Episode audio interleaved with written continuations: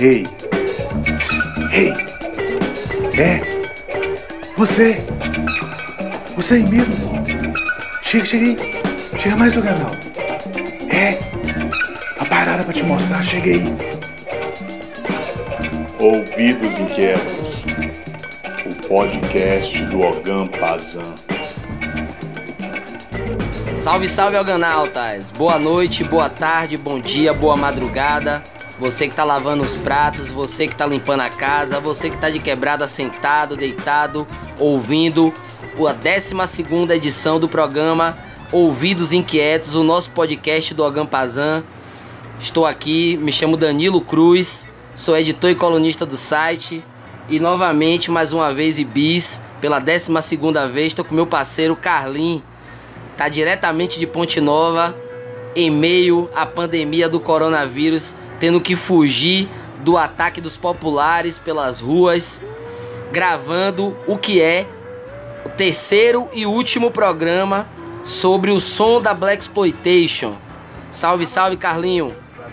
Salve Danilo, salve todos os organautas e todas as organautas que estão nos ouvindo. Estou aqui diretamente dos estúdios do Ogampazan, no interior de Minas Gerais, na cidade de Ponte Nova. E eu tô tendo que tomar cuidado na rua porque tá um verdadeiro contexto de The Walking Dead, né? Muita gente andando sem máscara e me assediando porque o Ogampazan já atingiu uma fama estratosférica aqui na minha cidade. Eu já sou praticamente uma celebridade aqui, graças ao Ouvidos Inquietos e graças ao Alcampazan. Então eu tenho que tomar cuidado porque estou sendo atacado várias pessoas que tentam me abraçar sem máscara e confraternizar comigo como se nada tivesse acontecendo.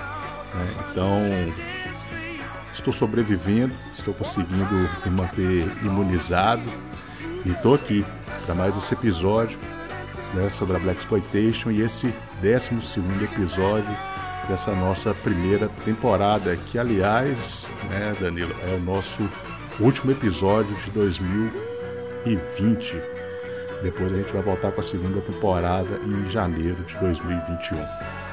Perfeito, perfeito, meu mano. Lembrar aos nossos ouvintes que esse é o terceiro episódio de uma série que na verdade começa como episódio O Som da Black Exploitation, volume 1, depois o volume 2, estamos gravando agora o volume 3, porém a inspiração dele surge na medida em que a gente começa a tratar do ativismo negro na música, tanto na música brasileira quanto na música americana. Dito isso, a gente vem ao longo dos últimos dois episódios reconstituindo e trazendo debates e informações acerca dessa rica produção que foi o cinema da Black Exploitation. Não é isso, Inácio? Exatamente, exatamente isso. É, não custa nada também lembrar, né, Danilo, quem está ouvindo esse episódio e não ouviu os anteriores, episódio 10 e o episódio 11, né, eles já estão aí nas plataformas de streaming, que são esses episódios que o Danilo citou. O episódio 10 é o Black Exploitation, o som da Black Exploitation volume 1 e o 11 primeiro, o som da Black Exploitation volume 2.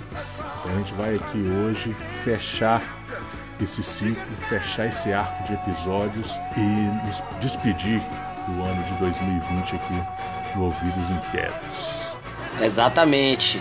É, queria dizer inicialmente que esses três episódios não dá nem pro cheiro, porque nós, é, apesar de termos trazido diversas informações e diversos filmes, diversas questões que são abordadas dentro desse movimento, a gente está falando de um movimento com mais de 300 filmes lançados durante a década de 70 e que inclusive tem uma espécie de segunda geração ali pelos anos 80, tendo até hoje filmes que é, de algum modo bebem nessa fonte ou que se inspiram nela para fazer remakes, regravações, filmes originais ou cinebiografias.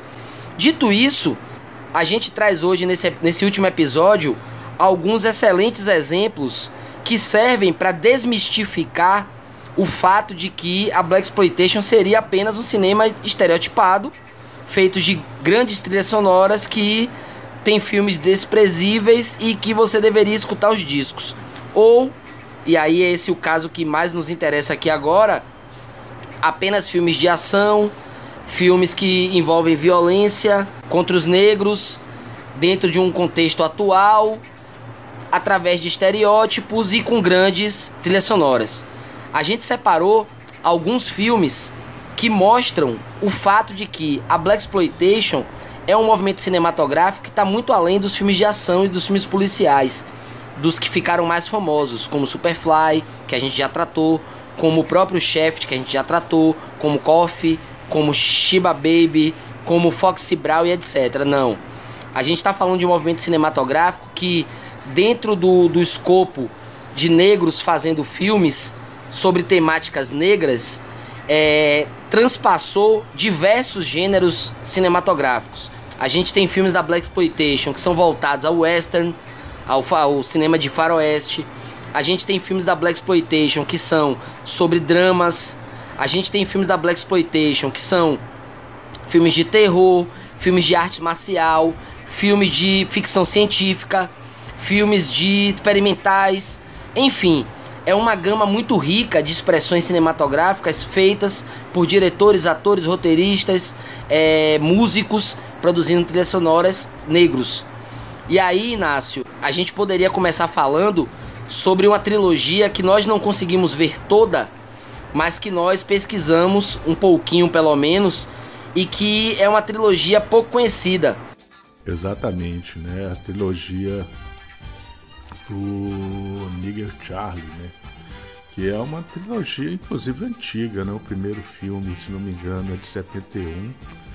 E é, é uma produção em preto e branco, se eu não me engano. Ela não é nem é, colorida, né?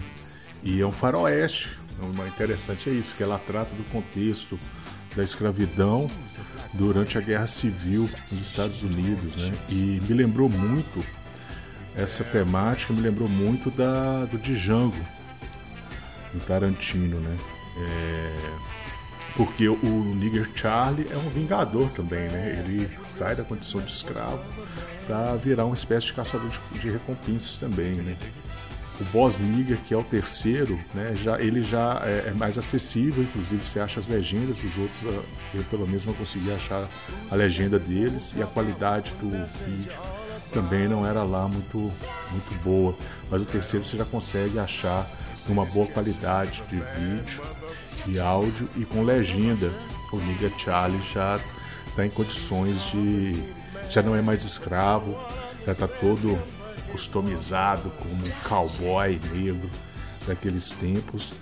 E, e é uma abordagem bastante interessante sobre essa questão histórica, né, desse registro histórico sobre como se dava, a, como era o contexto da escravidão durante a, a Guerra de Secessão nos Estados Unidos e coloca né, o negro numa condição de, de mocinho, de cowboy, né?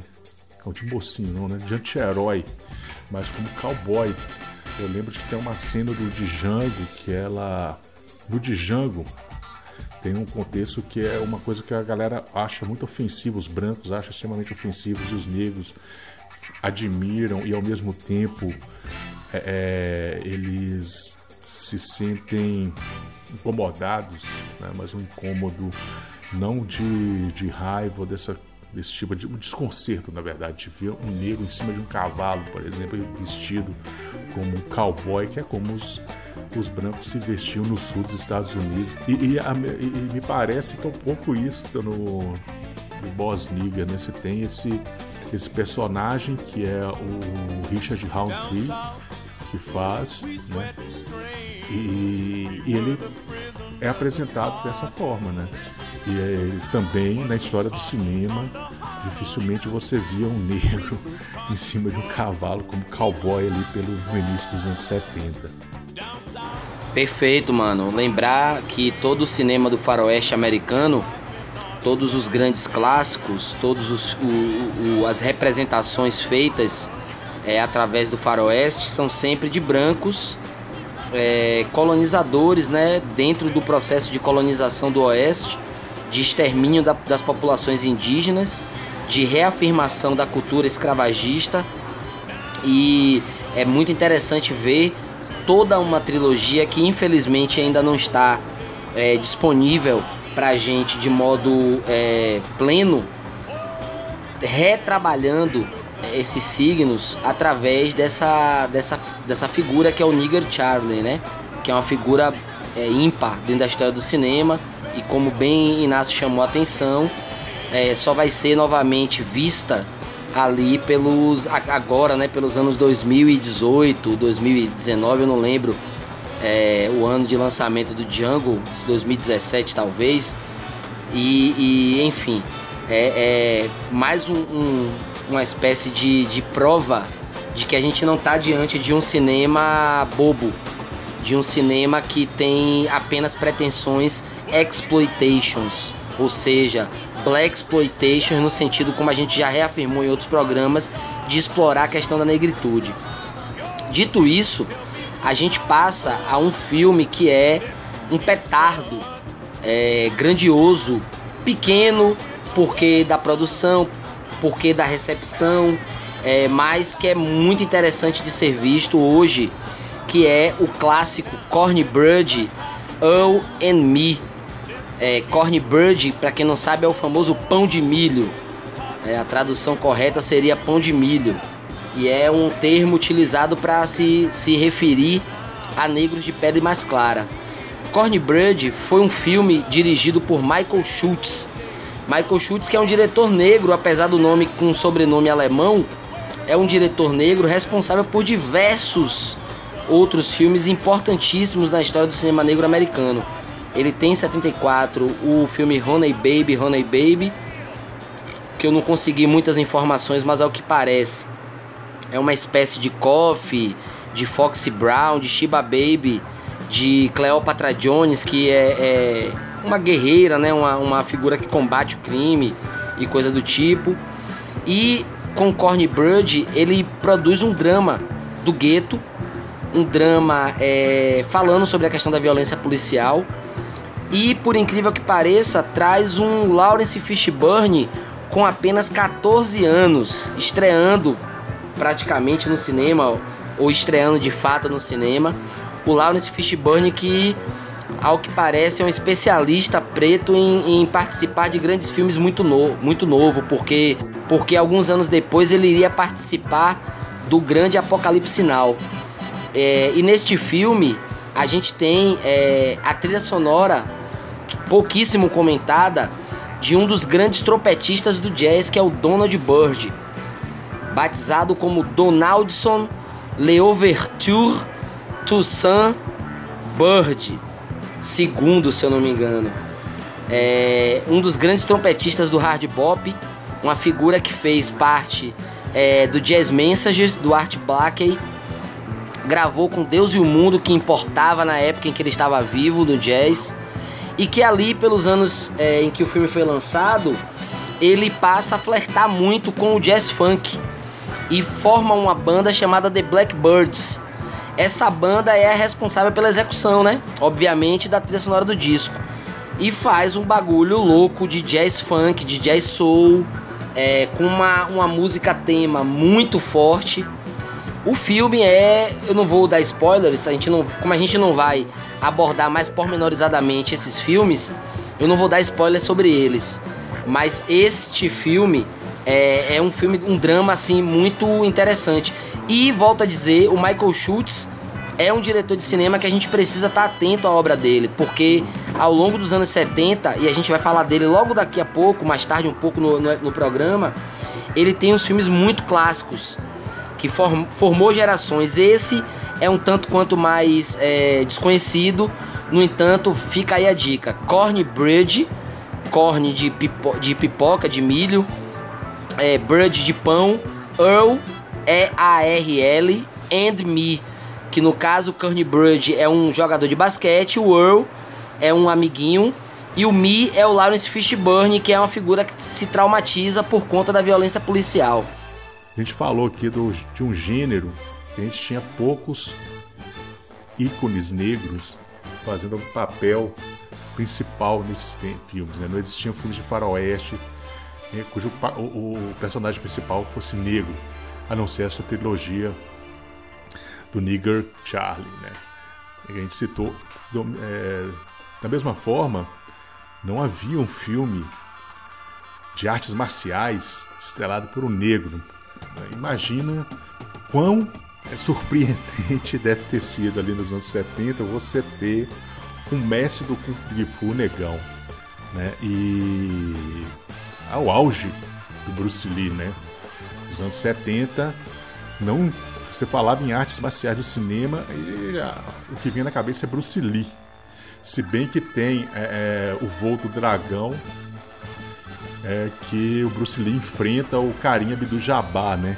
Que na época ele ainda jogava pelo Milwaukee Bucks e, e teve né, uma participação nesse filme em que ele luta com o Bruce Lee. Né? O Bruce Lee é baixinho, e aí você tinha lá o carinha do Jabá com mais de 2 metros, acho que o carinha do Jabá acho que tem 2 metros e 10, 2 metros e 13 de altura, lutando com o Bruce Lee, né?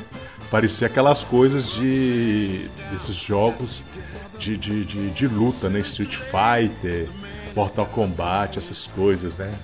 E a luta, o, o Caribe do Jabá dá umas porradas boas no, no Bruce Lee, né? E o Bruce Lee tá usando aquele macacão clássico, né? Que outra, refer outra referência do, do Tarantino pro filme dele sobre artes marciais, né? Que é o Kill Bill. E imagina aí que em 75 já tinha um, um, um negão lutando com Gifu e não fazendo papel de vilão coadjuvante pro Bruce Lee enfiar a porrada, né? Ele fazia o papel principal, ele que dava a porrada na galera, né? Que é o Faixa Preta Jones ou Black Belt Jones. Né? Então esse filme marca uma, uma tendência né, no cinema, né? Que a gente vai ver em outros filmes é, a partir de então, né? Porque o Black Belt Jones, ele era um cara que aprendia, fazia artes marciais e como é um paradigma aí do estético e político do, dos filmes da Black Exploitation, ele usava artes marciais para poder lutar pela sua gente, né? Para poder proteger a sua comunidade.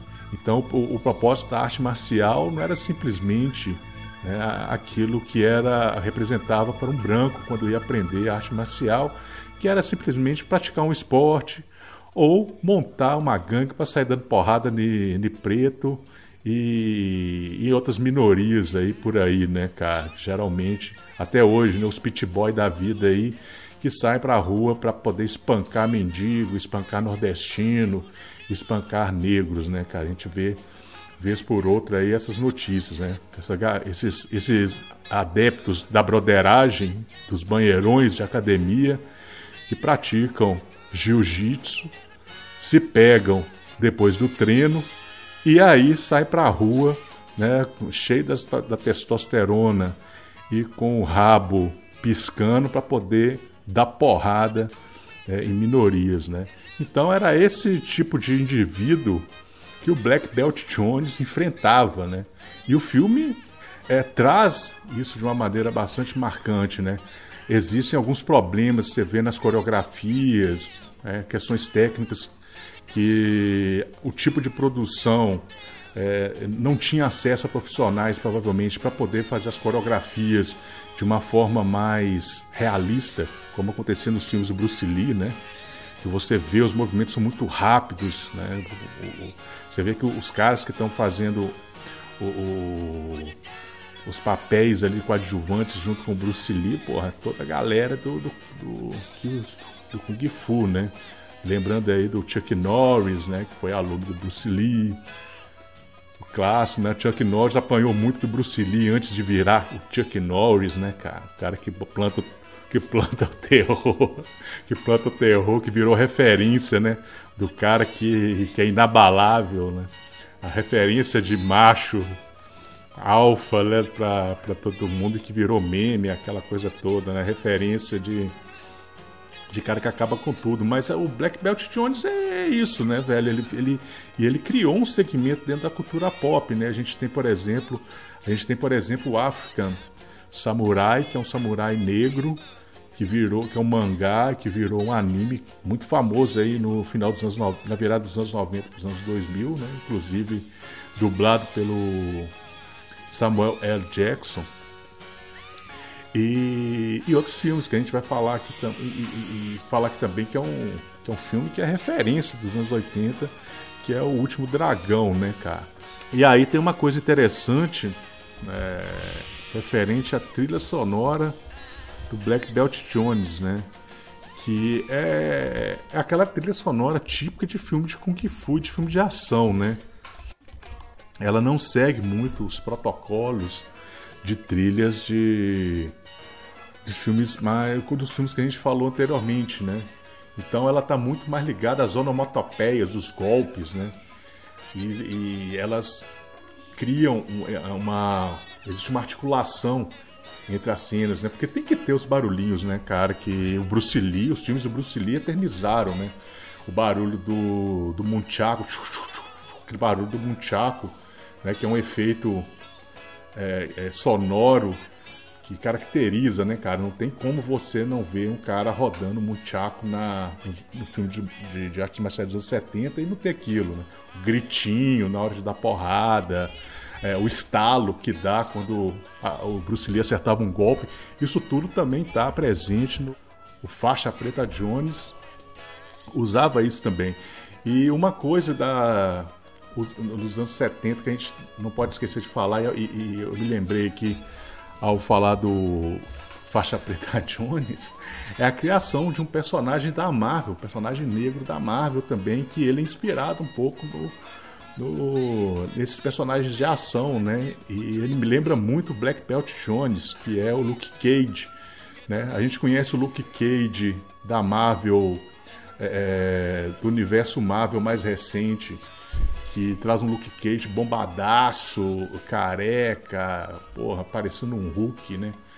E, e, a gente não pode lembrar que a referência dele é dos anos 70, então ele usava Black, a versão original do Luke Cage é um cara de Black Power, é um cara que estava envolvido com os Panteras Negras, um cara que se vestia como na, nos anos 70, e o cara que também era um exímio lutador, né, cara? Um exímio lutador de, de, de, artes marciais, né? Então existe também essa relação toda né, é, entre Black Belt Jones e esse universo das artes marciais em todo o universo da, da, da arte pop, né? Então é um filme que, é, que inspirou muitas outras tendências e muitos outros personagens, né?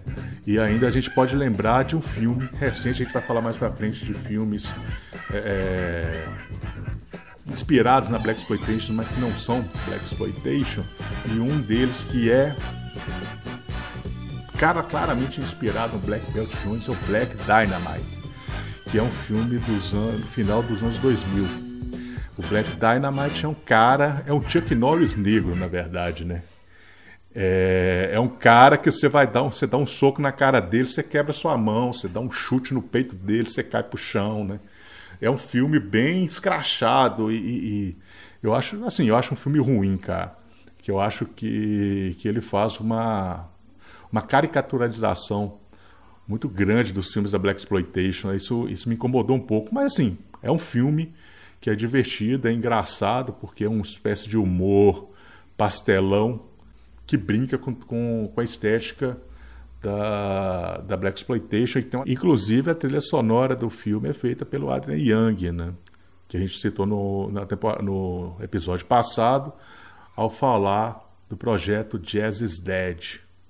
Então é isso, é, a gente está aqui falando de mais um filme, de mais um gênero, que é o gênero de artes marciais, em que a gente tem um personagem marcante, que é o Faixa Preta Jones, um dos sex symbols preferidos da senhorita Morello, professora e diretora da escola, das escolas onde o Cris estudou no, no fundamental e no secundário.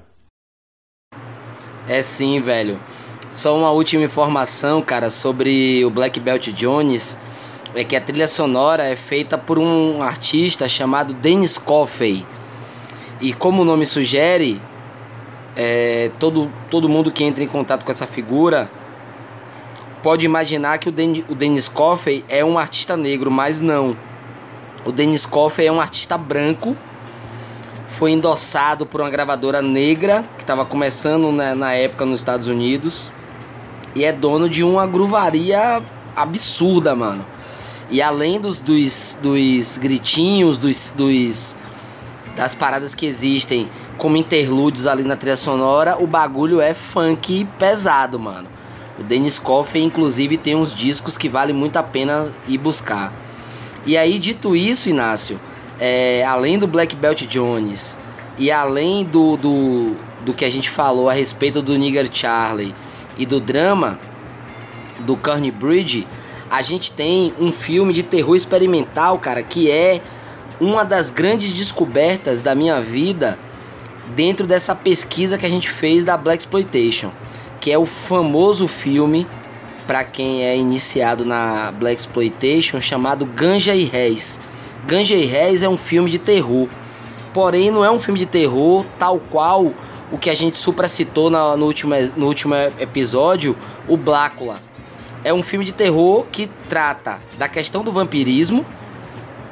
Porém, é, dá pra gente pensar, por exemplo, que o grande diretor Bill Gunn, que foi um cara do teatro chamado por alguns produtores iniciantes é, para estrelar um filme, que para dirigir um filme, melhor dizendo, que tinha um orçamento de 350 mil dólares na época, é, e, e, ele não tinha muita intenção de fazer um filme de, de, terror, de vampiro preto e tal. E a gente poderia dizer que, que de algum modo é, o Bill Gunn com Ganja e Réis fez um filme experimental de vampiro mas que é, dentro das suas é, elaborações filosóficas, das suas direções experimentais, fazia também uma analogia com a questão da droga, com a questão do vício e também com a questão do desejo. É, Ganja e Rez é um filme que foi lançado em 73, é, considerado, foi na época lançado é, e, e, em Cannes, é, teve uma, uma, uma foi lançado em 73 e na época em Cannes teve uma, uma imensa recepção. Foi considerado por alguns o filme mais importante desde o Sweet Sweetback Bad Ass Song do Melvin Van Peebles. Foi considerado assim o, a grande coisa da Black Exploitation desde o, o, o clássico Sweetback. O Ganjay Reis é estrelado pelo grande Dwayne Jones, que é uma figura que foi é, responsável por também atuar e, e, protagonizar o clássico imenso A Noite dos Mortos Vivos do George Romero. E que nesse filme ele novamente recebe o, o cargo de ser o protagonista do filme. E enfim, é, é, é um daqueles filmes que quando você assiste a primeira vez você fica sem acreditar que esse tipo de produção não chega na gente porque é um filme de terror, mas é um filme extremamente experimental, filme todo preto, diretor preto, ator preto, é, roteirista preto, é, o cara da trilha sonora é o Sam Waymon. Ele também atua como Luther Williams, que é o, o motorista do do, do Dr. do Dr. Hess. É, é o responsável pela trilha sonora. A trilha sonora fica ali uh, seguindo um pouco a, a vibe do, do, filme, na questão dos sons, dos diálogos e tal. É, trabalha um pouco a questão do gospel, é, tem umas, umas, umas pegadas mais funk, mais RB e tal. Não é uma grande trilha sonora, pelo menos não na minha opinião. Mas é um filme que, e, e obviamente, é uma trilha sonora que é marcante. Porque é um, novamente, assim, um impulso criativo muito grande dentro da perspectiva de diversidade que é a Black Exploitation. Como vocês podem notar, a Black Exploitation está longe de ser um movimento homogêneo. Então a gente tem uma série de filmes é, que transitam por gêneros e por é, formas de expressão das mais diversas. O Bill Gunn era um homem do teatro. Eu acho que eu já falei isso, mas se eu não falei, estou falando agora. E ele é incumbido dessa, dessa aceita o projeto e consegue um reconhecimento de crítica no mundo. O filme ficou durante muito tempo renegado por ele porque os produtores não gostaram muito do, do resultado nas bilheterias. E aí picotaram o filme, distribuíram em VHS, é, enfim, o Bill Gunn não gostou e renegou o filme durante um tempo. Recentemente, o filme foi doado inteiro à Biblioteca do Senado, se eu não me engano, a Biblioteca do Congresso Americano, melhor dizendo, e é, veio à tona novamente com a versão original. E a versão original é um petardo, é um filme impressionante, é, vale muito a pena para quem tem interesse em cinema de modo geral e em cinema negro de modo específico, porque nos mostra o quanto o cinema negro pode ser inventivo e é inventivo. É, o Spike Lee fez um remake, inclusive dizendo que seguiu plano a plano, tomada a tomada, o que foi feito no Ganges Reis. Dando prosseguimento, a gente tem é, um outro exemplo muito interessante do cinema da Black Exploitation, que é o Mandingo. Mandingo que também foi utilizado por Tarantino como inspiração ali para algumas cenas dentro do, do Django Livre, porque utiliza os lutadores é, mandingos na sua, na sua construção de roteiro. E é um filme extremamente pesado. Dividiu opiniões quando, quando foi lançado, porque muita gente viu como um lixo racista, de acordo com Roger Ebert, por exemplo, que é um grande crítico americano, enquanto outros é, viram como um grande filme de denúncia. O filme se passa ali pela época da Guerra Civil, nas plantations é, do sul dos Estados Unidos, e é um filme que é um drama histórico e mostra, assim, sem tirar nem pôr, a quantidade de atrocidades que eram praticadas pela branquitude escravagista contra os negros, homens e mulheres é, escravizados.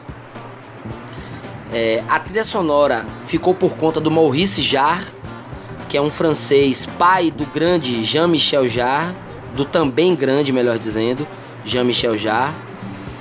É, tem uma música inédita, incluída como abertura do filme, maravilhoso blues do grande, maravilhoso gênio, a que a gente ama de paixão, é, Muddy Waters.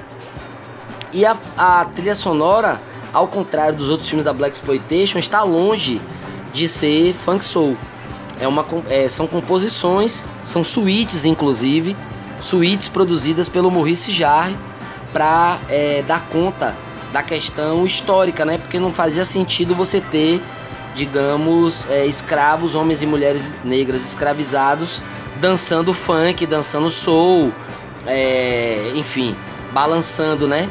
É, então o Dino de, é, de Laurentiis foi o, o, o, o, produtor italiano, Dino de Laurentiis, foi o produtor do filme, é, comprou os direitos do romance que foi lançado nos anos 70 e que vendeu mais de 4 milhões e 500 mil exemplares.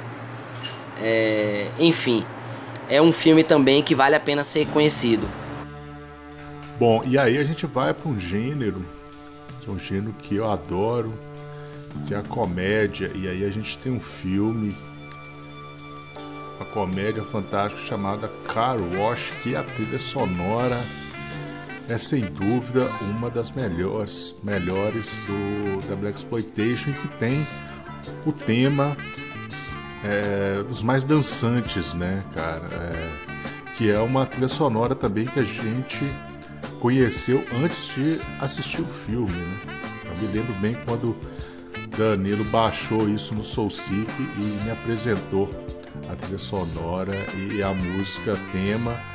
É, ela gruda na, na, na, cabeça da gente, né? E ela é um funkão bem puxado para para aquele contexto da dance music também ali dos anos 70, né? tem um quê de, de dance nela na sonora, na, na música tema na, na música Car Wash, bem, bem. E aí, cara, é um lava-carros, né? E você tem ali grandes nomes, cara, como o George Carlin e o Richard Pryor, né? Mais o Antônio Fargas, né? Que aí Danilo vai falar melhor sobre o personagem dele. É, porque Danilo ficou alucinado com, né, vocês viram no episódio passado com a figura do Antônio Fargas, né? E, e o filme gira em torno desses personagens que estão ali, né, nesse lava-carros, né, cara? Essa, esse lava-jato, né? E você tem essas duas figuras, o Richard Pryor né, e, o, George Carlin como os pilares né, do, da história né, que, e que vão dando essa o, o, toque do humor e as tiradas necessárias do humor ali né, para situações cômicas do, do filme. Então, Carlinho, é, o, o Wash, cara, é um desses filmes também que surpreendem porque é uma comédia, mas não é uma comédia bobinha, não é uma coisa pastelona, não é uma coisa caricata, muito pelo contrário.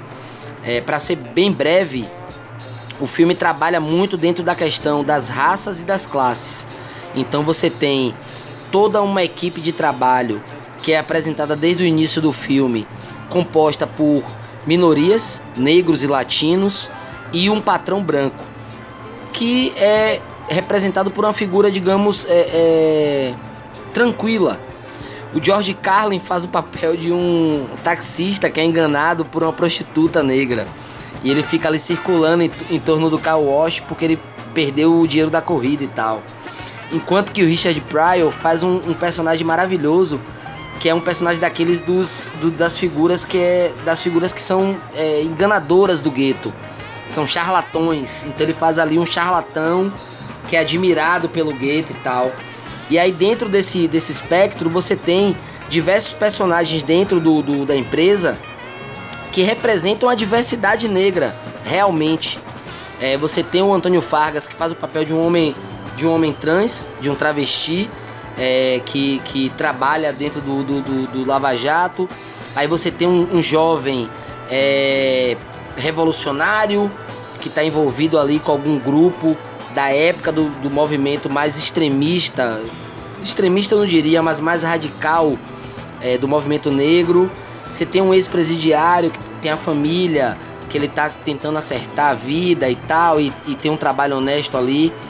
Você tem umas figuras é, é, mais cômicas é, que estão representadas pelos latinos, que estão também trampando ali e se divertem, dançam enquanto estão lavando os carros. E você tem também um negro que abre mão da universidade, que quer abrir mão da universidade, que tem uma namorada e tal, e tá ali também representado por uma figura que quer se aproximar do povo. Enfim, o filme é uma comédia, mas como todas as boas comédias, nos fazem rir das coisas sérias, das coisas que fazem a gente pensar. E dito isso, é um filme dirigido pelo Michael Schultz. Michael Schultz é um diretor negro que teve toda uma importância grandiosa durante a Black Exploitation. Ele foi o responsável pelo filme é, Honey Baby, Honey Baby, 74. Fez durante os anos 80, final dos anos 70, vários filmes com Richard Pryor, é, importantes também. E nos anos 80 ele teria uma participação importantíssima em filmes que inclusive a gente vai citar aqui hoje. Então, é, a gente já citou na verdade e vai citar mais um pouco. Então, assim, é uma trilha sonora absurda. A trilha sonora é um caso à parte, porque é um, um grupo chamado Rose Royce.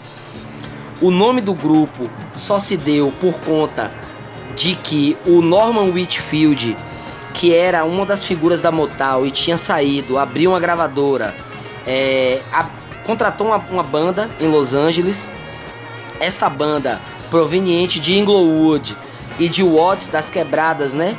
Pretas, é, ali de Los Angeles, começa a acompanhar grandes, grandes é, artistas negros da época, como Edwin Starr, como o, grupo The, Und The, The Undisputed Truth.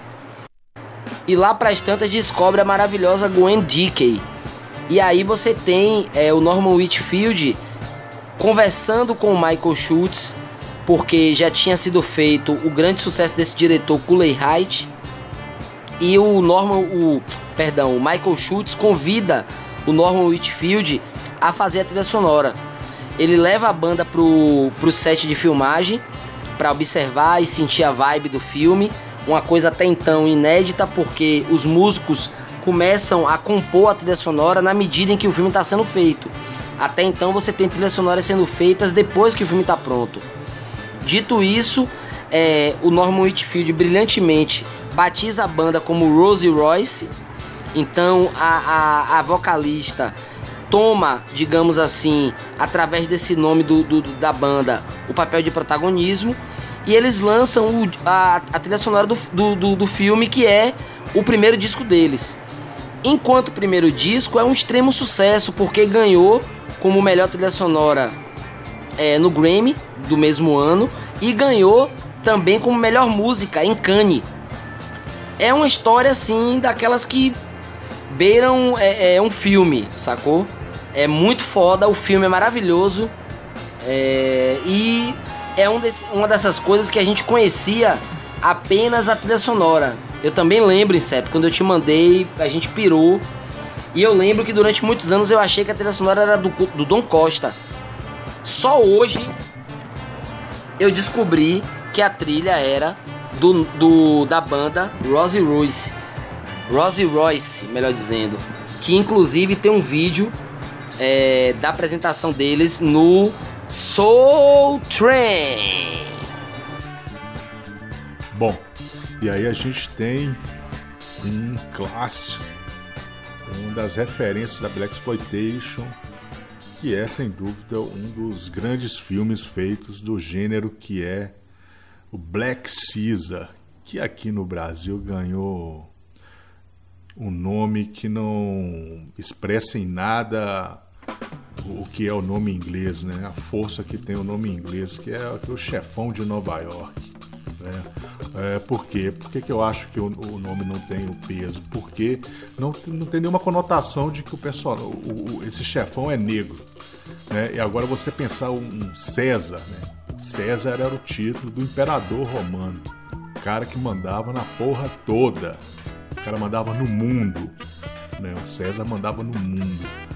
E aí você tem um, um nome apropriado para isso e bota a dimensão do que é o personagem principal do filme, né? Que ele não é um chefão, né? Ele é um César negro, né?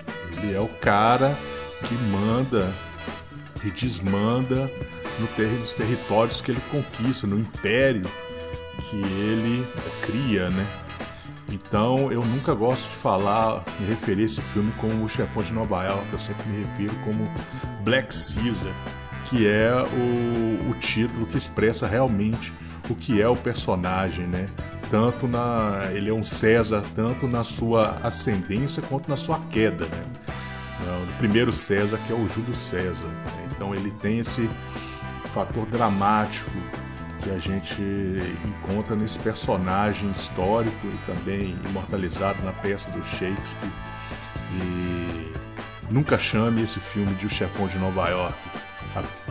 Chame ele de Black Caesar, que é o, o título que, que, que esse filme merece, porque para mim é um dos filmes que eu mais gosto. Não vou falar como é que eu mais gosto, não, que tem outros que eu gosto pra caralho, mas é um dos filmes que eu mais gosto e que eu considero um dos melhores. que tá entre os o top top 5 de filmes da Black Exploitation de todos os tempos. Perfeito, mano. A gente precisa lembrar de início duas coisas fundamentais. A primeira delas é o fato de que é, o filme tem a trilha sonora do genial, do Deus encarnado James Brown. A segunda delas é que é dirigido pelo grandíssimo diretor, esse sim branco, Larry Cohen. Larry Cohen que é responsável por filmes assim, para mim importantíssimos da, do cinema americano, mas que não tem o hype, por assim dizer, é, de outros grandes diretores e tal. Então, é uma, uma parada, uma primeira parada, Inácio, que tipo me chama muita atenção, cara, no filme, é a cena inicial, que me parece é o que determina, né, cara, de modo didático e paradigmático o que seria a o destino, né, mano, desse Black Caesar. que é ele recebendo uma grana pra poder é, segurar a onda de um outro gangster, ele criança, nas ruas de Nova York, empunhando uma caixinha de engraxate e ele engraxando o sapato do cara lá, do, do, do gangsterzão. E aí quando o cara, o gangster vê que tá sendo atacado, vai correr, ele tipo empurra o cara, mano. E aí o cara toma uns tiros, ele corre e vai avisar que o serviço foi feito. Essa cena, é, já na corrida, né? A gente já ouve o, o James Brown cantando Down in the New York City. Down the Streets on the, on the New York City, se eu não me engano. Que é uma pedrada que abre o filme de modo genial. Exatamente, cara. A trilha sonora é fabulosa, cara. A música, é, é, o James Brown gravou essa trilha sonora junto com o The JBs, que era a banda que acompanhava dele, que para mim a melhor banda que tocou com James Brown, né? Inclusive os discos dessa banda gravados sem o James Brown, né? Uma carreira solo da banda, né? a carreira solo da banda é, é, fantástica, né? Os discos são fabulosos. E, e fiz, fizeram essa trilha sonora, cara, que é uma trilha sonora impecável, né? Como tudo que o James Brown, James Brown faz. E Down and Out em New York City, que é a música que abre, é, cara, para mim, consegue ter, é, é, ela tá pau a pau com, com a música tema de, de Superfly. Né? Superfly ganha é, dessa da trilha sonora do, do Black Caesar porque todas as faixas de todas as faixas de Superfly são hits, cara. São hits. São, você, você vai ouvindo o disco e nenhuma música você fala assim, pô, essa música é mais ou menos, né? Que não é o caso da trilha de Black Caesar. Tem umas músicas que são bem chatas, cara. Mas, no geral, é uma trilha sonora fabulosa, né? Porque tem o funk do James Brown e ela consegue é, captar bem e transmitir bem o que acontece em cada cena. E nesse filme, eu quero destacar só uma cena aqui, pra gente não e aí lembrando aqui, né, que o Tommy Gibbs, que é esse personagem que quando era pivete fazia uns trampos ali pros ítalo-americano, né, que depois ele dá uma volta nesses caras. Essa é, a cena em que ele dá a volta dos caras é muito boa, né? Como ele deixa desconcertado, ele faz parecer que ele está sendo usado pelos caras e ele dá uma volta, né? E e, e fica bem claro que os mafiosos italo-americanos veem ele com inferioridade, né, cara? E se sentem assim, meio que humilhados quando um negro, né, eles usam o termo de uma maneira bem pejorativa, é, toma o território deles, toma o negócio deles. E aí quando ele consegue essa ascensão, né, tem uma cena que é fantástica porque ele compra o apartamento em que a mãe dele trabalha como empregada doméstica.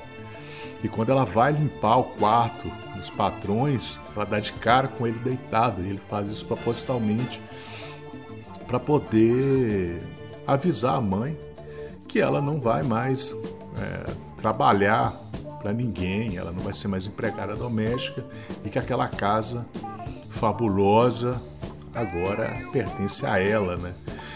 E isso mostra um pouco o impacto né, do que esse tipo de situação representa na vida de uma, de uma pessoa negra, né? uma pessoa que tem uma história de ser reprimida o tempo todo, né? de ter o seu, sua história, não a história pessoal, mas a história do seu povo, né? ser uma história de, marcada pela repressão, pela violência, pela humilhação né, que é imposta é, em todos os estratos da, da sociedade e ela não consegue a, a entender aquilo, ela não consegue aceitar aquilo. Né? Na cabeça dela era impossível ela ter acesso àquele luxo, aquilo que sempre representou dentro do universo em que ela está inserido algo pertencente aos seus patrões e que ela vê aquilo que o, o filho faz como algo errado, né?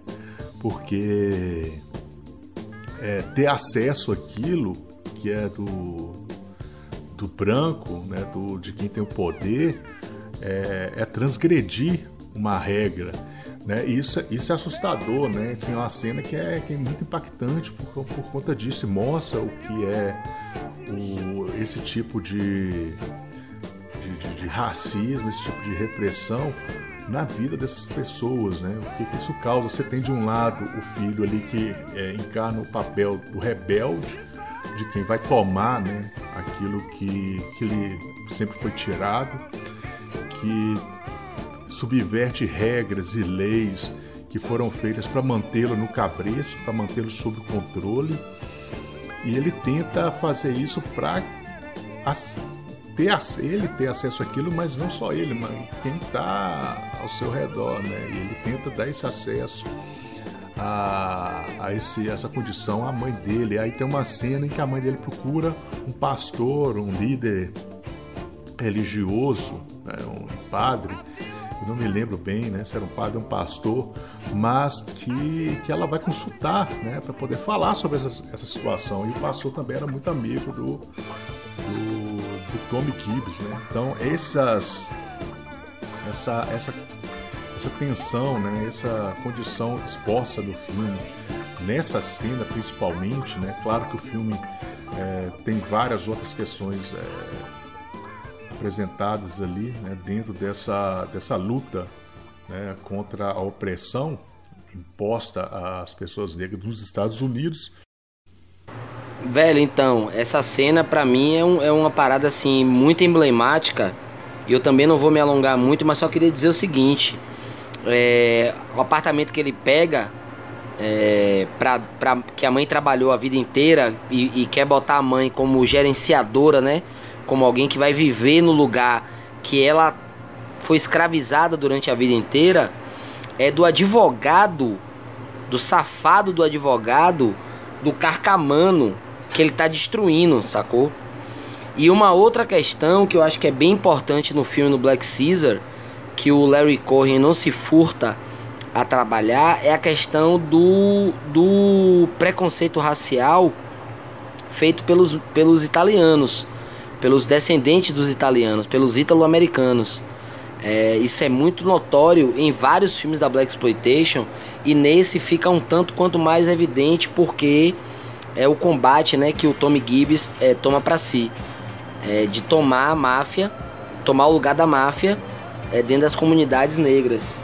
Então é uma questão que é bem interessante de se pensar, porque se a gente pensar que os carcamanos, como são chamados, pela galera tipo que se, se entende como ariana nos Estados Unidos, como branca legítima ou coisa do tipo, sabe-se lá o que isso quer dizer. É, a questão é que os carcamanos, entre aspas aí, como são referidos pelos próprios americanos que são que se entendem como é, puros, ou seja, são uma minoria dentro da comunidade americana, eles reproduzem o racismo e é, fazem com que esse racismo seja, digamos, um pouco mais cruel, na medida em que você tem a máfia italiana é, tomando conta do crime organizado nos Estados Unidos e o Larry Cohen não se furta em fazer, digamos assim, essa denúncia de mostrar que os, ita os italo-americanos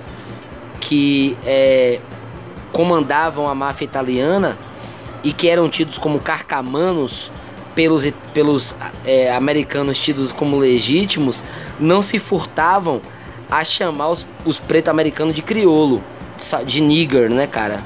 De, de, enfim, de uma coisa muito baixa. Tem a cena lá do, do, do a orelha, né, cara? Que o, o, o Tommy Gibbs leva, né? E bota na, no macarrão de um dos chefões da máfia para chamar a atenção do cara de que ele é um cara de, de, de de atitude e tal, capaz de, de levar à frente o que, o que a máfia italiana quiser, que é muito emblemática também, porque é um pouco isso que a gente vem falando ao longo dos episódios. São homens, homens e mulheres negras que estão muito cientes é, da sua condição dentro dos subúrbios americanos, dentro dos guetos americanos e sabem que não podem contar com homens e mulheres brancas de nenhum tipo, sejam eles italianos, croatas, é, enfim, albaneses, qualquer que seja a, a origem nacionalista, a origem nacional é, dos brancos, os negros são sempre tidos como inferiores, porque você tem um padrão que reproduz em escala o círculo de opressão que o, o que é tido como homem branco padrão americano é, faz com que como se você jogasse uma pedra no lago e aí você tem um círculo de opressão que vai crescendo. Quanto mais distante do padrão você está, mais você vai ser massacrado. Eu acho que é um pouco isso. O filme do Black Caesar, o filme do Larry Cohen, o Black Caesar, é um, um dos melhores filmes da Black Exploitation, sem sombra de dúvidas. É, sobretudo por conta dessa, dessas questões minuciosas que o Larry Cohen consegue trabalhar muito bem. E agora a gente pode falar um pouco sobre o legado da Black Exploitation, né? que a Black Exploitation deixou. Né? É, é importante a gente fechar esse ciclo entendendo como as, as gerações posteriores de atores, diretores, produtores de cinema negros, negras, é, puderam, a partir daquilo que a Black Exploitation, né, do solo, do alicerce criado pela Black Exploitation, como eles puderam dar o segmento a isso e hoje a gente chegar no momento em que há uma diversidade, uma multiplicidade de segmentos, de filmes, de atores e atrizes estrelando, estrelando grandes, é, grandes filmes, grandes produções é, que dão que tem essa característica de dar vazão e dar voz a, aos negros né, nos Estados Unidos. Né, e a gente vai começar falando, desse, falando de algum desses filmes. Né? E aí, Danilo, é, por onde você quer começar? Cara, eu quero começar por, por, um, por um clássico que marcou gerações e aí eu vou propor a você que a gente faça um, um, um, umas viagens no tempo. Eu vou, eu vou começar para te mostrar qual é de mesmo que eu quero dizer. É, a gente falou do Black Belt Jones ao, ao, ao, no, no, bloco anterior e tal. E a gente falou também recentemente agora do Car Wash, que é do Michael Schultz. E aí, mano, tem uma, uma, uma conjugação aí muito louca que é a seguinte. O Michael Schultz dos anos 80 ele vai fazer o grandioso clássico da sessão da tarde que educou milhões de pretos e pretas no Brasil inteiro, chamado The Last Dragon, cara. Ele é o diretor do grande clássico que apresentou pra gente o, o Bruce Leroy, cara. E aí, se não bastasse isso, a gente vai hoje em dia, agora nos anos 2018, assistir The Insecurity de 2019 por aí. The Insecurity, que é uma série estrelada pela Isa Ray, que é uma série que não, não, não, não se apega mais a nenhum estereótipo negro, que é, trabalha a partir da criação de uma mulher negra, é, diversas outras possibilidades da negritude dentro da, da comunidade americana. A gente tem um episódio inteiro da série voltado para o The Last Dragon. Tem todo um episódio da série onde as personagens vão a um parque ver uma atração criada por uma organização social que leva cinema preto à comunidade. E qual é o filme apresentado? The Last Dragon. Puta que pariu, mano. É, se a Black Exploitation tivesse sido realmente essa bosta que um monte de imbecil fala na internet, são filmes apenas meramente de ação, que estão ali é, vinculando estereótipos negros e que o que importa são as trilhas sonoras, a gente não teria essa continuidade é, que eu tô trazendo aqui como um fato. É um fato. Se alguém assistiu aqui em Security, se algum dos nossos algonautas que estão tendo a oportunidade de ouvir esse podcast assistiu em Security, sabe que é uma série da HBO que não trata é, de nenhuma questão racial de modo, digamos assim, é, é, estereotipado. São mulheres que têm posições interessantes na sociedade ou não tanto, mas que vivem ali dramas da vida, da vida de uma mulher negra que também sofre, que sofre racismo, mas também sofre racismo, mas que tem problemas financeiros, problemas no trabalho, problemas de relacionamento, etc, etc, etc.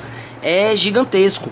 E aí The Last Dragon é talvez essa, essa coisa que chamam de segunda geração da Black Exploitation, mas que eu não vejo como tal, eu vejo como é, um efeito de superfície.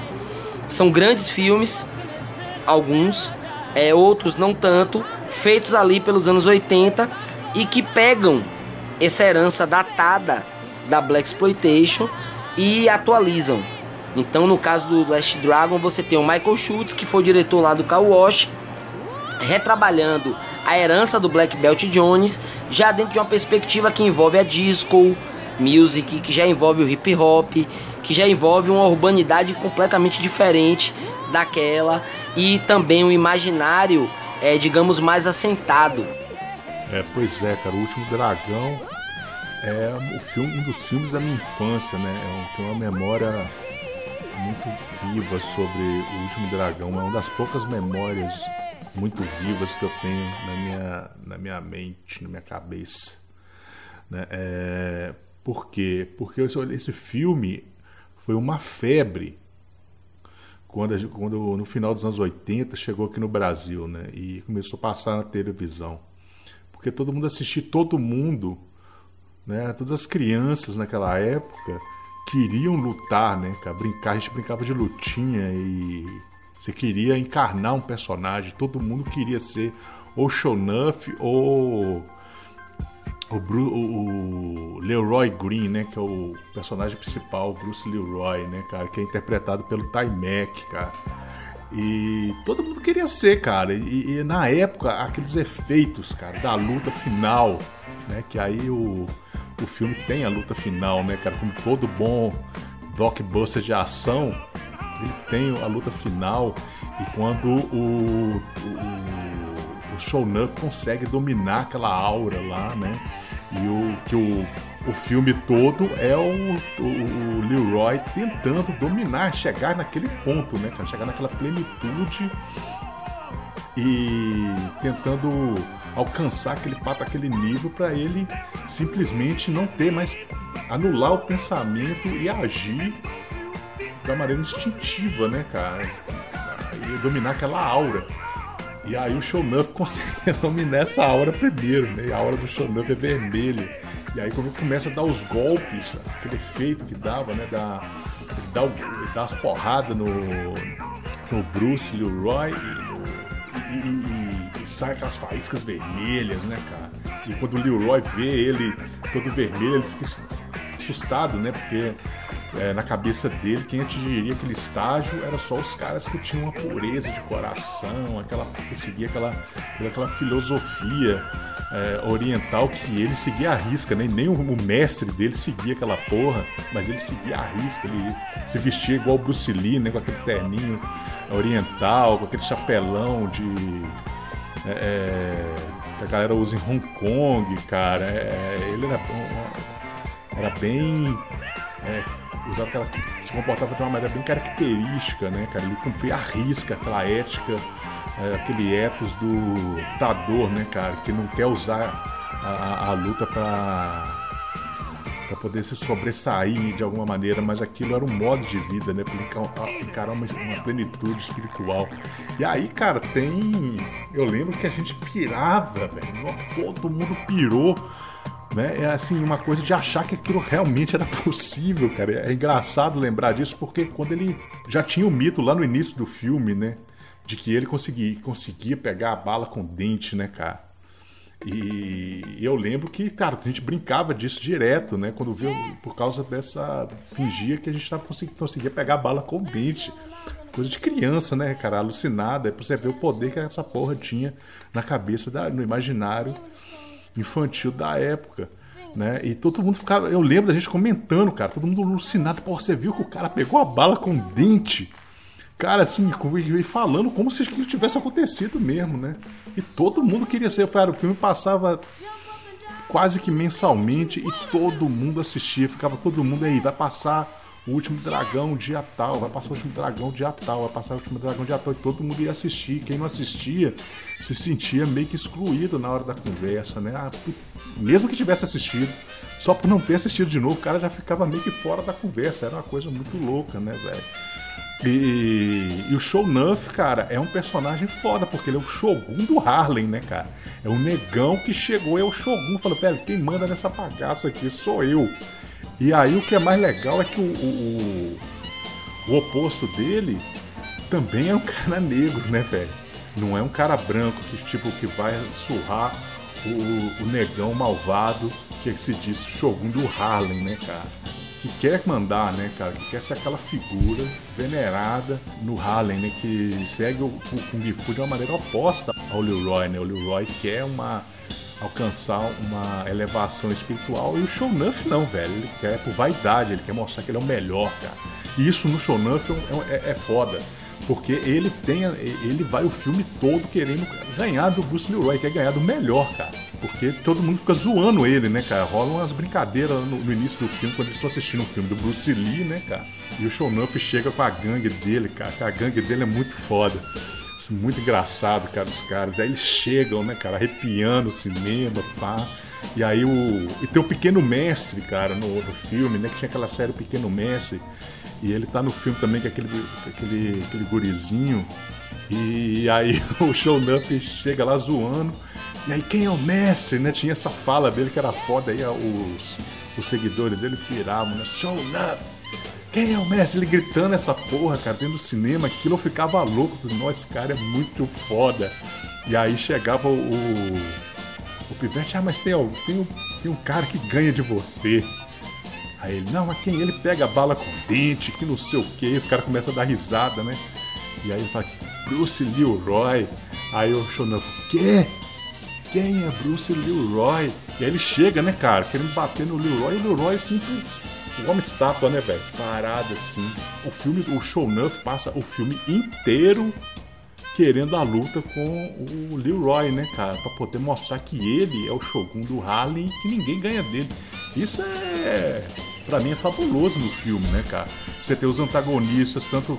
É claro, tem um maniqueísmo, né? O Shonuff é o mal o Leroy é o bem, mas você tem os dois negros, né, cara? E, todos os personagens principais do, do filme são negros. A, a mulher por quem o Leroy se apaixona é uma empresária de sucesso do ramo musical, uma grande artista, né, cara? É, pop da época, né? Então ela é negra. A, a mulher que faz o papel da, da artista branca que quer ter sucesso, ela é sempre colocada ali como uma personagem fracassada que não tem talento, né? O bandido que tá lá, o gangster branco, que quer usar o Leroy, que quer usar, que quer obrigar a Laura Charles, né, cara, que é, que é essa, essa popstar a bancar aquela, aquela a namorada dele, que é artista, e, e lançar um disco, e aquela coisa toda. Ele é um personagem extremamente caricato, ele é ridículo, né, velho? Um personagem engraçado e tal, cômico. Então você tem também toda essa caracterização né, dos personagens brancos serem estarem naquele, naquela condição de, de, de serem ridicularizados, né, velho? E os, a, a, os personagens que estão na condição de poder são todos negros, cara. Isso é muito foda no, no último Dragão.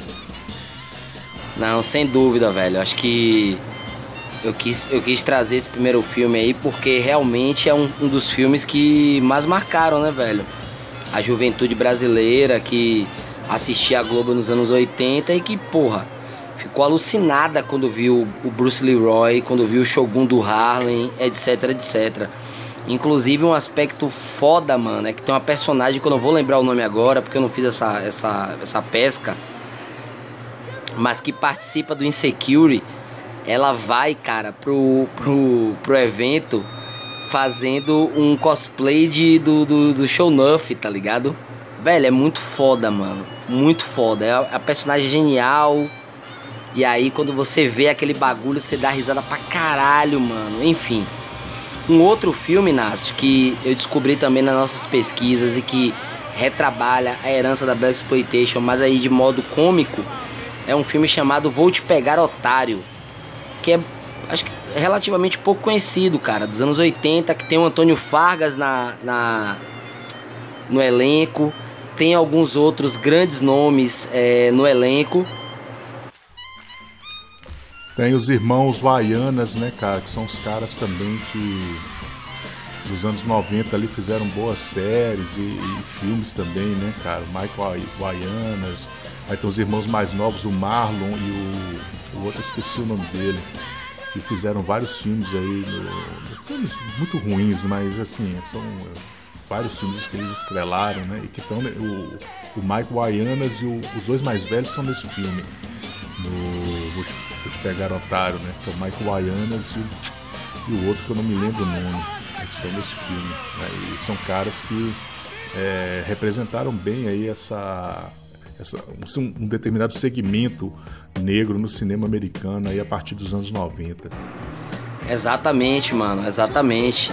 E, e, é um filme assim que retira da, da Black Exploitation uma questão meio cômica, que é a questão dos, do, dos, dos super-heróis e tal, do, dos grandes combatentes do gueto.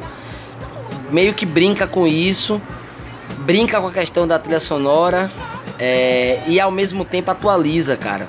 E aí a gente tem o KS-One aparecendo no final do filme, cara, com a Bugnal Production, cara, fazendo a trilha sonora nova do personagem novo, que é um, um garoto que pede ajuda e que consegue ajuda dos grandes é, personagens da Black Exploitation para defender o gueto. Esse expediente é repetido num filme, digamos assim, é, mais sério do próprio Larry Cohen, que é o responsável pelo Black Caesar, que faz o Original Gangsters, que é um filme também um pouco na linha do Vou Te Pegar Otário, só que mais sério. Então trata da questão da violência das gangues dentro dos guetos e do combate delas pelos próprios negros descendentes do gueto. Então você tem com isso a regimentação de uma série de atores importantes é, da Black Exploitation. Jim Brown participa do filme, a Pangria participa do filme, é, o James Williamson participa do filme e eles são, digamos assim, coroas que vão entrar em conflito com as gangues. As gangues já aí na era do hip hop, já na era do tráfico de drogas é, dos anos 90, ali dos anos 80, dentro dos guetos americanos. Ou seja, a gente tem aí é, um primeiro momento e existem obviamente outros filmes que vão reconstituir a herança da Black Exploitation, mas a gente tem nesses três filmes, pelo menos, é, três exemplos é, de reconstituições da herança do que se chamou também de segunda onda da Black Exploitation. Um outro fato importante são os filmes do Tarantino. É, a gente tem o Tarantino fazendo uma homenagem grandiosa com Jack Brown ao a Black Exploitation, mas tem o Django, Django Livre, que a gente já falou aqui, que tem uma, uma puta de uma inspiração baseada no Mandingo, no Mandingo 75 que a gente falou hoje e também no na trilogia do Nigger Charlie. É, ele utilizou essas referências para construir o seu filme. E aí você tem outros também, outras experiências interessantes. Tem um filme lá, Inácio, que é o, o filme do, do Ed Murphy, cara, o Vampiro de Nova York, mano que é uma espécie de Blácula, né, cara? É, do Ed Murphy tem vários, né, cara, assim, que, que nos anos 90 que seguiram, nos anos 80, né, seguiram essa, essa linha. Esse acho que é dos anos 90, mas tem é, o Príncipe em Nova York, cara, que é, coloca um, um, um príncipe, né, um príncipe africano, querendo sentir o que é a pobreza no, em Nova York, né? E que é humilhado por um empresário negro nova-iorquino, né? Onde ele vai trabalhar e é tratado de uma maneira super é, é, é agressiva, né? humilhante, né? E, e, mostra um pouco o que, que é, né, cara, assim, aquelas pessoas negras que têm uma ascensão social e que acabam se tornando, não percebendo, né, que elas deveriam usar isso para poder ajudar a comunidade, né, ajudar os irmãos e as irmãs que, que acabam ah, assumindo esse papel de opressor, né, se identificam mais com, com os brancos como se eu cheguei no mesmo patamar que esses caras, posso botar para fuder quem eu quiser, né, cara. Em quem eu quiser significa em quem for negro, quem for. É, eu, eu, interpreto como sendo frágil. E aí quando ele descobre, cara, que o Akin é na verdade herdeiro de um trono de um país inteiro, né? O cara começa a ser a bajulá-lo, a enfim, bota uma questão também interessante no filme que é um filme de comédia, né, cara? É...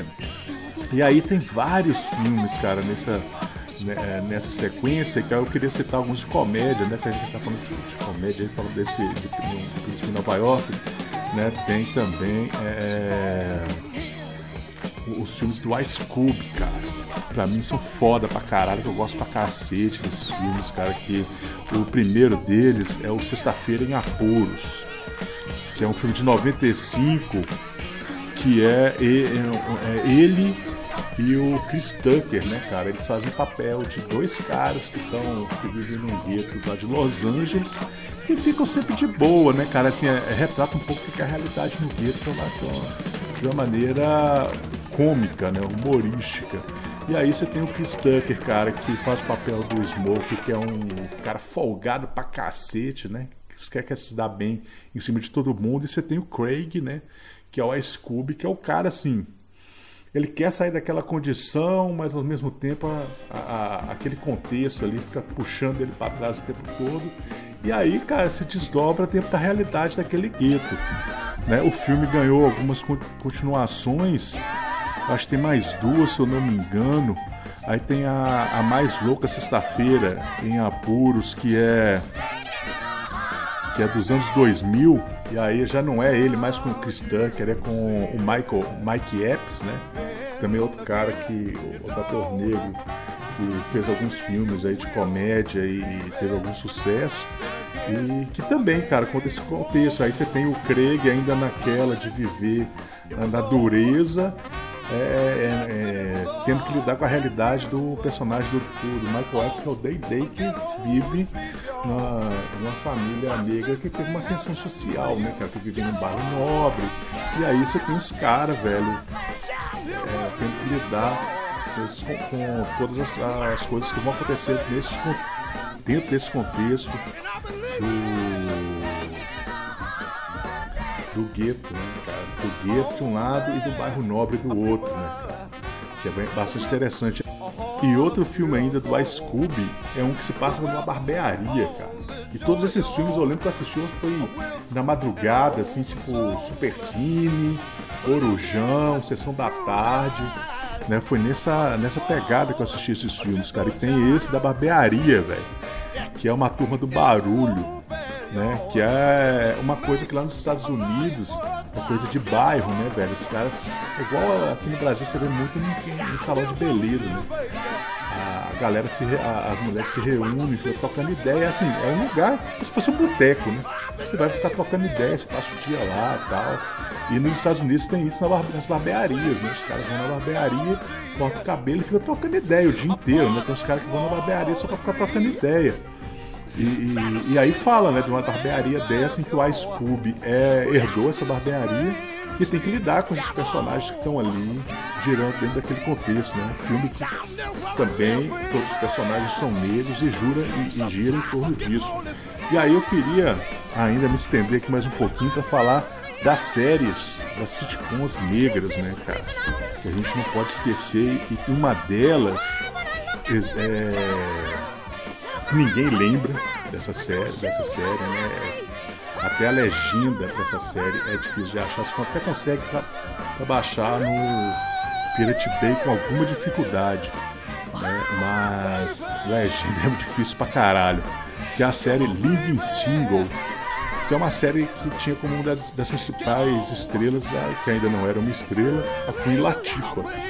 Né? A Queen Latifah já tinha lançado uns discos de rap ali pelo final dos anos 80 e ela estrelou, foi protagonista dessa série Living Single, que depois foi chupada e virou uma série muito famosa chamada Friends.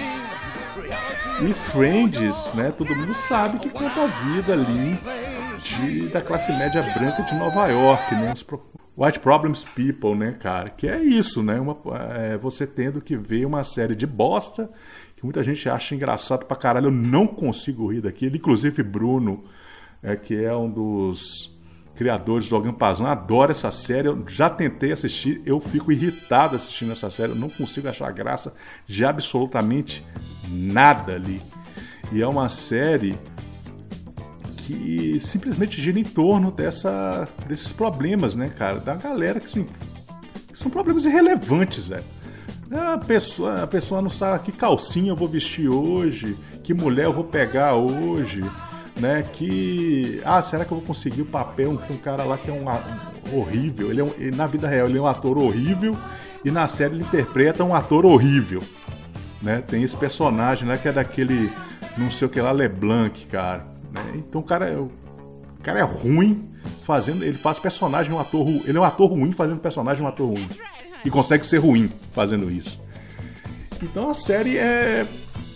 Assim, a, quando eu comecei a assistir, eu não tinha essa consciência. Eu já achava ruim. Pra você ver que, que ela é chata, né? Eu acho que muita gente vai passar o diálogo passando se ouvir isso. Porque a série é muito famosa.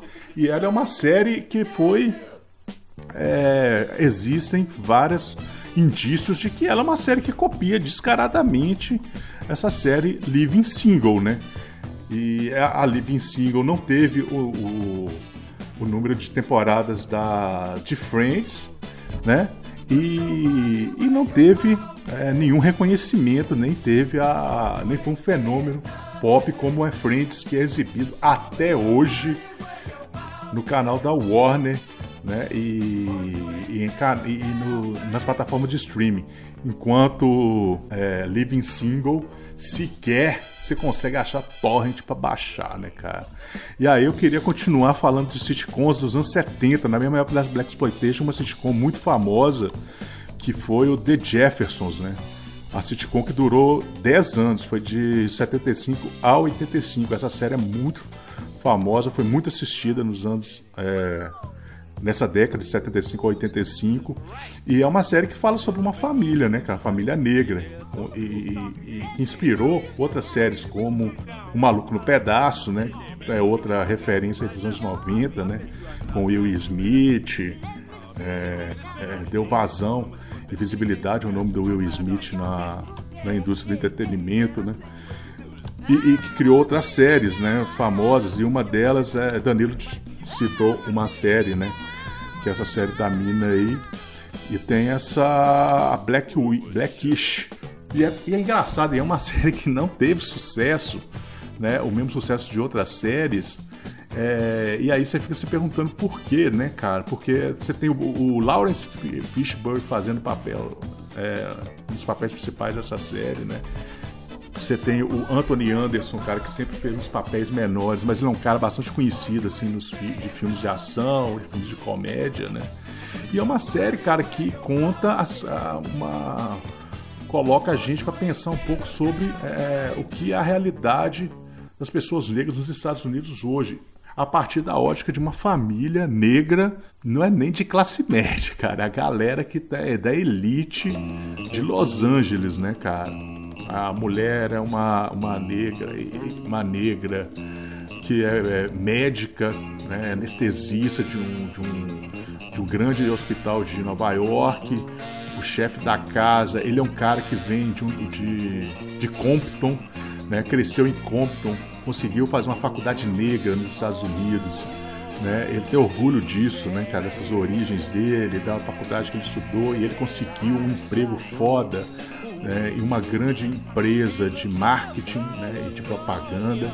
Então, tipo, uma família que tem de tudo, né, cara? É, e, e, eles têm que lidar com essas situações. Por exemplo, ele tendo que ver os filhos não reconhecerem essa condição política e social dos negros, né, cara? Por exemplo, ter medo de ir num bairro negro, terem medo de pessoas negras, né? É, não entenderem que eles, é, por estudar numa escola particular onde só tem branco, aquilo é um lugar conflituoso para ele. Essa compreensão é sempre do pai, é sempre da mãe, é sempre do avô, né, que é o Lawrence Fishburne. Então existem todas essas contradições que vão sendo muito bem trabalhadas na série que claramente é o legado daquilo que só pode ser feito porque a gente teve lá nos anos 70 a Black Exploitation para fazer todos esses filmes e essas filmes e séries. E aí eu queria terminar essa fala quase interminável minha aqui para falar da série que é mais importante de todas para mim, cara, nesse desse esquema que é todo não, que é Todo Mundo Odeia o Chris, cara. Todo Mundo Odeia o Chris.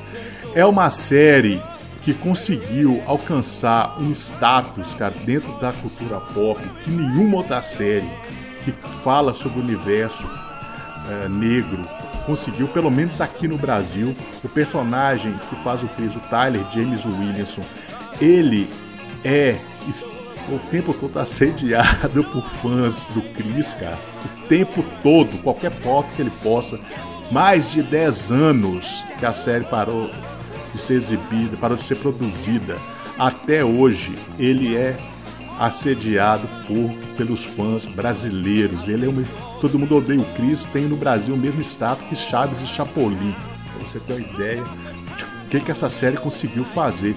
E ela é uma série que o tempo inteiro presta homenagem e faz referência a todos esses filmes que a gente falou, a todo esse universo negro da cultura pop e do cinema. Ela homenageia o Prince, ela homenageia o James Brown, ela homenageia os filmes da Black Exploitation, né? É citado o tempo todo. Algumas passagens da Black Exploitation, né? Tem uma é, uma, um episódio em que a senhorita Morello, né? que é colocada lá como essa personagem branca, né, caricata, uma caricatura de uma personagem branca, que acha que se preocupa com, a, com as questões raciais, mas está sempre oprimindo e sendo voz, uma voz racista ali dentro do universo do Deu Cris, e que tem um fetiche por homens negros, e aí tem uma, uma, um episódio em que ela vai citar e todos esses personagens da Black Exploitation que ela tem tesão nos caras, velho. Aí ela fala, ela até fala, faixa preta Jones, Blácula, os caras que ela tem tesão. É, o, o Superfly. Ela fala uns quatro ou cinco personagens que são todos personagens protagonistas da Black Exploitation. E, o, e o, o, Chris Rock bota isso na boca de uma pessoa branca, uma mulher branca falando isso, cara. Isso não é pouca coisa, sacou, velho? Ele bota uma, uma mulher branca fetichizando grandes personagens negros da, da Black Exploitation, cara. Né? Isso é muita coisa. Tem um episódio que o Chris quer ser. É, quer ser DJ numa festa e você vê, cara, o Chris é, tem uma cena que ele, ele, ele é, ela é toda é, esse episódio ele é, se passa todo por, a partir de um, um álbum do James Brown, né, cara? que é o The Big Payback, né, cara? Que é um álbum foda e que o Chris quer fazer, quer usar esse esse esse esse álbum que a mãe dele ama, cara. E para poder fazer a discotecagem, né, cara? Pra ser o DJ da festa. E ele estraga, ele arranha o disco, né, velho? E aí tem uma, uma parte lá que é ele pensando, ele pensando, porra, agora eu vou ter que virar o James Brown e cantar pra minha mãe, né? E aí ele faz uma, um cover do James Brown, e aí tem todo o universo dos anos 80 ali, da, da ascensão e da, da, da consolidação do hip hop, cara. É, é, essas referências todas que, que o Chris faz, né? É, que o Chris Rock faz, a, como, eu já como eu já tinha dito, né? eu tô me repetindo aqui, mas é, é, a todo esse universo, cara, da, da, da cultura pop a partir da, da, de tudo que é referente à cultura negra nos Estados Unidos. Né? Que não é pouca coisa, a galera às vezes diminui um pouco a série porque é uma série de comédia, cara. Parece que é uma série banal, mas ela não é uma série banal, cara. Ela tem críticas sociais e, e, raciais muito pontuais, críticas políticas muito pontuais, né? Por exemplo, o personagem fracassado da série é o personagem branco, né, cara? É o Greg, a família toda desestruturada, né? O pai do Greg tem um emprego horrível, a, a, a avó do Greg, é a mãe do Greg é presidiária, né? Ela tá presa.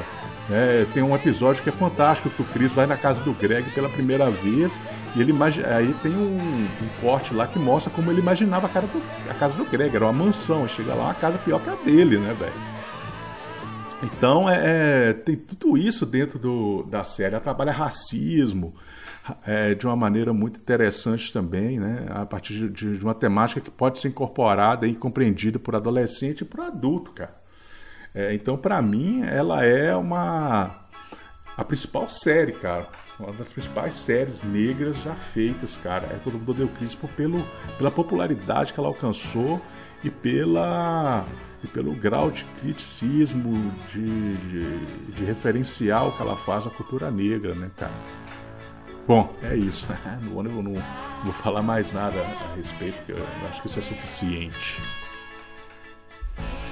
Nada, cara. É muito boas as colocações, muito boas as referências. Acho que só vem a engrandecer nosso podcast e dar a entender às pessoas de que a gente não estaria vivendo hoje no século 21 movimentos como aquele movimento que foi feito de boicote ao Oscar, porque você não tinha atores negros, você não tinha diretores negros, você não tinha negros sendo indicados ao Grande Prêmio da Academia, é, se não houvesse a Black Exploitation. Se não houvesse a Black Exploitation, isso para mim é um fato. Você não teria hoje a quantidade absoluta, gigantesca de produções através de diretores negros como Jordan Peele, como Steve McQueen, como o próprio Spike Lee, que já é uma herança do cinema americano, já é uma figura emblemática, né, do cinema americano, apesar de ainda estar em atividade, se a gente não tivesse a black exploitation. E parte disso é você ter dentro de todo mundo odeia o Chris o Doc, que é o grande Antônio Fargas, um ator genial, genial, não existe outra palavra para nomear ele que não, for, não seja essa, se não houvesse a Black Exploitation, se não houvesse ele interpretando diversos tipos de personagem, mas também uma coisa que a gente não leva em consideração é pensar que a Black Exploitation ela foi subsistência de diversos atores, de diversos roteiristas, diversos diretores, pessoas que não teriam condições de ter uma carreira. Eu não estou falando nem de produzir, mas de ter uma carreira de subsistir dentro do mercado cinematográfico e da televisão americana se não tivesse tido a Black Exploitation. Eu acredito que para qualquer pessoa que acompanhou a gente é, ao longo desses três episódios ficou muito claro isso. É um, uma herança que a gente, a gente na verdade aqui apenas lapidou.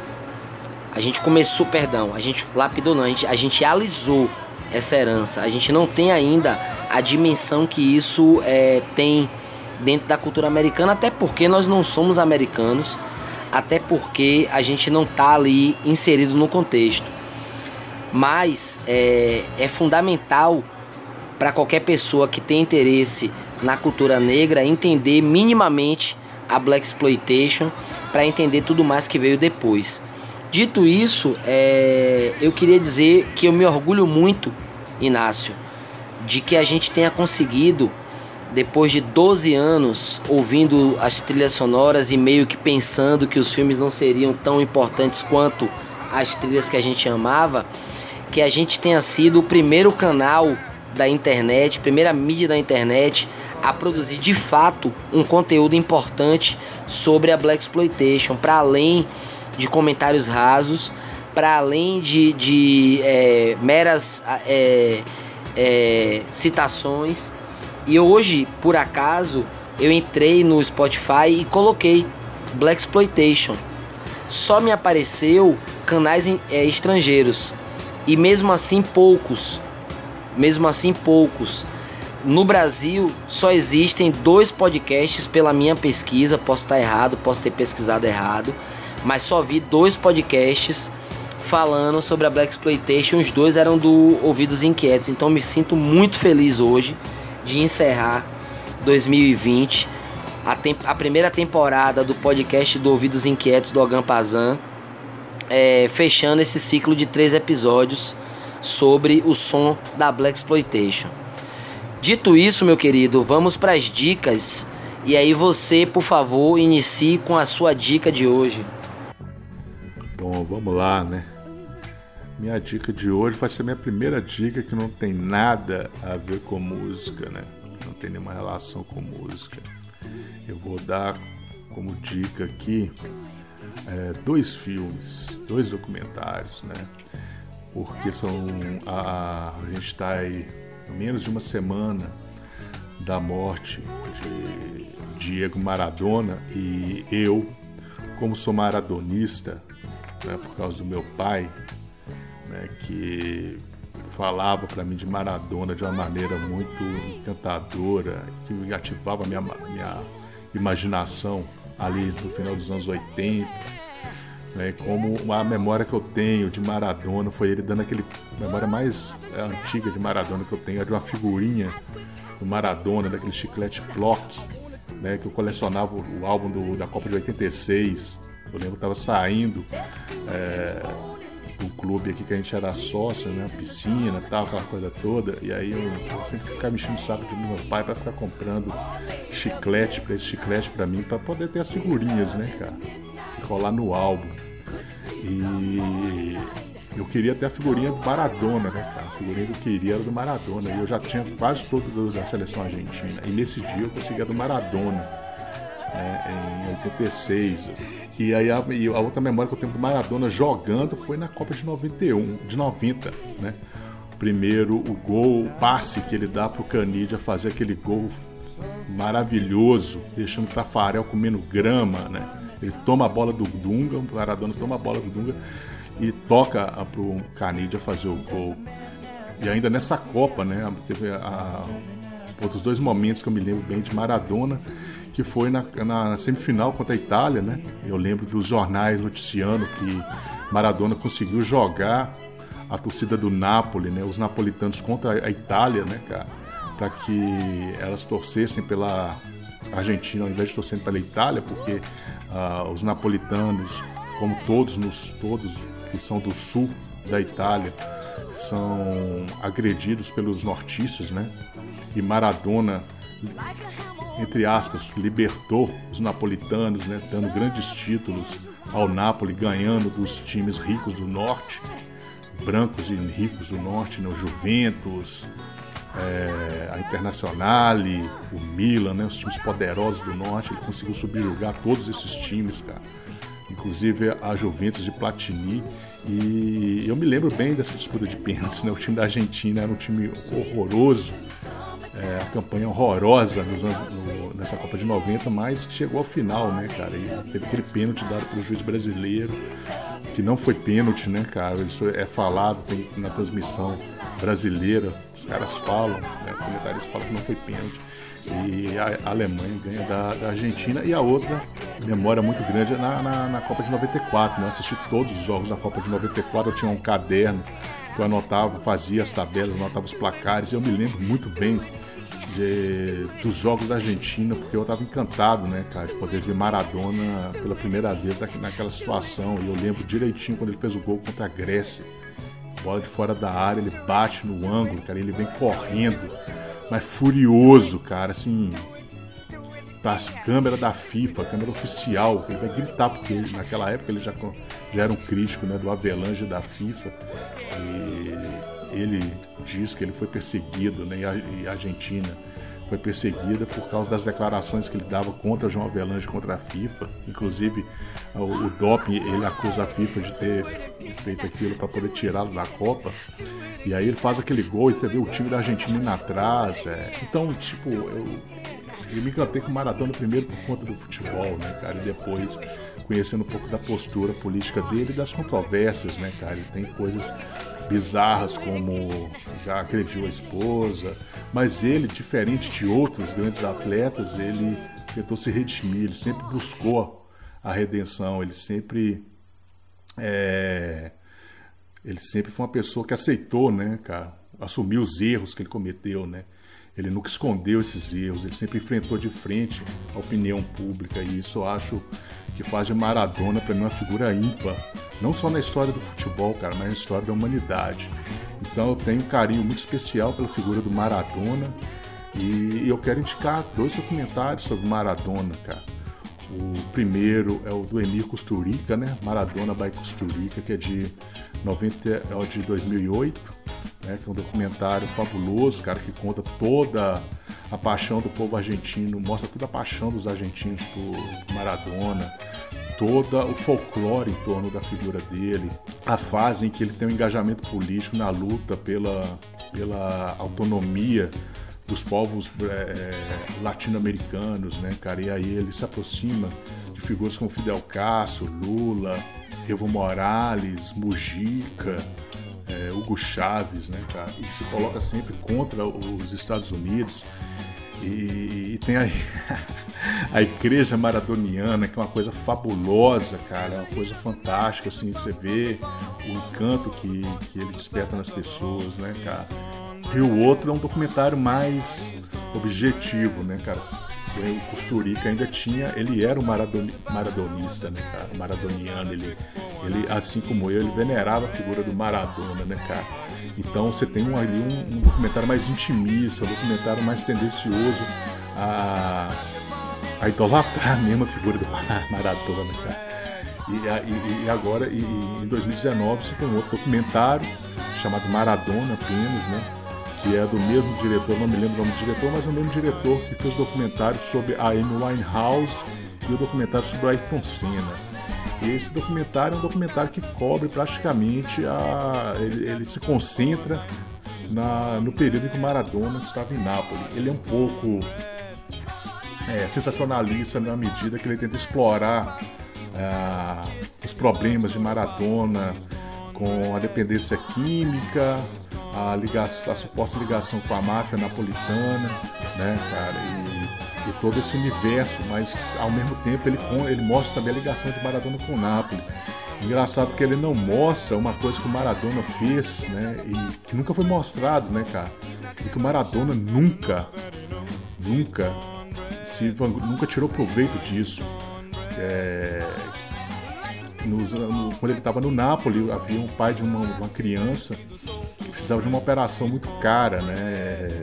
E, e ele apelou, cara, pro presidente do Napoli para que ele ajudasse, fizesse alguma coisa, né, para arrecadar dinheiro para aquela criança ser.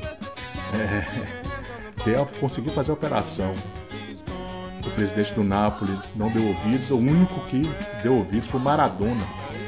E o Maradona chamou os companheiros do Napoli para irem com ele. Ninguém foi, apenas um outro jogador foi com o Maradona e ele foi jogar num campo de barro, de várzea, na quebrada de Nápoles.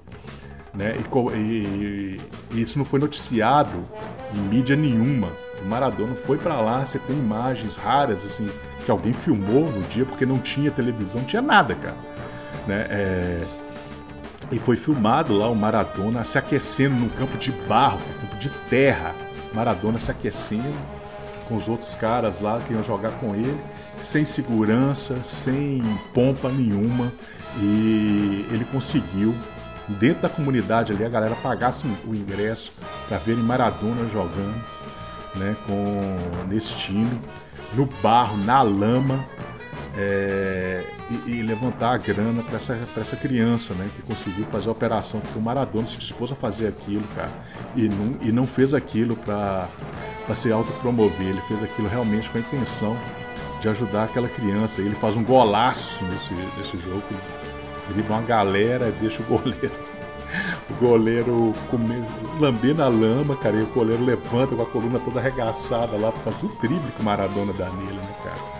Então eu queria deixar registrado esses, esses dois aqui, né, e me desculpar por demorar hoje na dica, mas é, pô, falar de Maradona é, pra mim é, é, é é como falar de uma coisa que eu gosto muito, né? Como falar do Reinaldo, que é pra mim outro jogador que eu gosto pra caralho. Outro cara que é referência pra mim. Então é isso, cara. Quero deixar as referências desses dois documentários sobre Maradona. Massa, massa. Velho, minha dica hoje é única, mas é múltipla. É, eu queria deixar como dica para nossos organautas, para quem está ouvindo a gente, que fosse buscar o trabalho de um dos rappers mais importantes da cultura hip hop brasileira vivo na atualidade, que é que é o rapper mineiro Matéria Prima. É um MC é, sem igual. Ele não tem nenhum outro MC que faça um trabalho parecido com o que ele já fez até hoje. Ele começa a sua carreira no Quinto Andar, que é um, um grupo icônico do rap underground nacional. É, passa depois a uma dissidência do Quinto Andar, que é o Subsolo. É, prossegue, começa a, a fazer uma, uma, uma carreira num grupo chamado Zimun, que já é uma banda que misturava uma série de sonoridades, o dub, o jazz, com o rap. Depois ele começa a carreira solo dele. 2012 ele lança o um material de estudo. É, 2014 ele lança um EP com Coyote Beats chamado Quimera. Em 2016 ele lança um outro EP chamado Poucas. E aí vem em 2017 o seu disco de estreia Dois Atos, aonde ele canta em metade do disco, por isso dois atos e depois rima na segunda metade. O disco foi produzido pelo Guia Mabes.